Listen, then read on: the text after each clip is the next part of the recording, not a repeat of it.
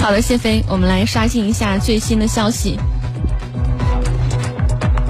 在巴以冲突持续升级之际呢，据卡塔尔半岛电视台的消息，以色列警方当天开枪打死一名巴勒斯坦司机，原因是这名司机开车冲撞警方设置的路障，并且造成六名警察受伤。报道称呢，事发地点是在东耶路撒冷的谢赫贾拉地区。视频显示，一辆汽车高速撞上路障，然后这个以色列的警方称，警察开枪打死了涉事司机。司机的这个行为被以色列警方称为是蓄意袭击。不过呢，巴勒斯坦伊斯兰抵抗运动哈马斯的下属武装派别卡桑旅发言人阿布。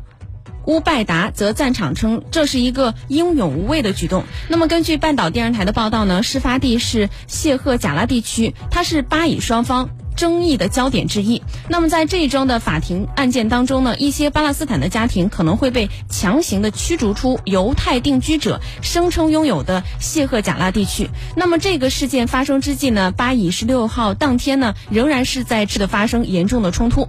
巴勒斯坦加沙地带的卫生部门十六号发表消息称，最新一轮的巴以冲突已经导致。八方一百八十一人死亡，其中包括了五十二名儿童，一千二百二十五人受伤。此外外呢，根据当天早些时候以色列方面更新的死亡人数，乙方呢目前是有十人死亡，另外有数百人受伤，其中大约有五十人重伤。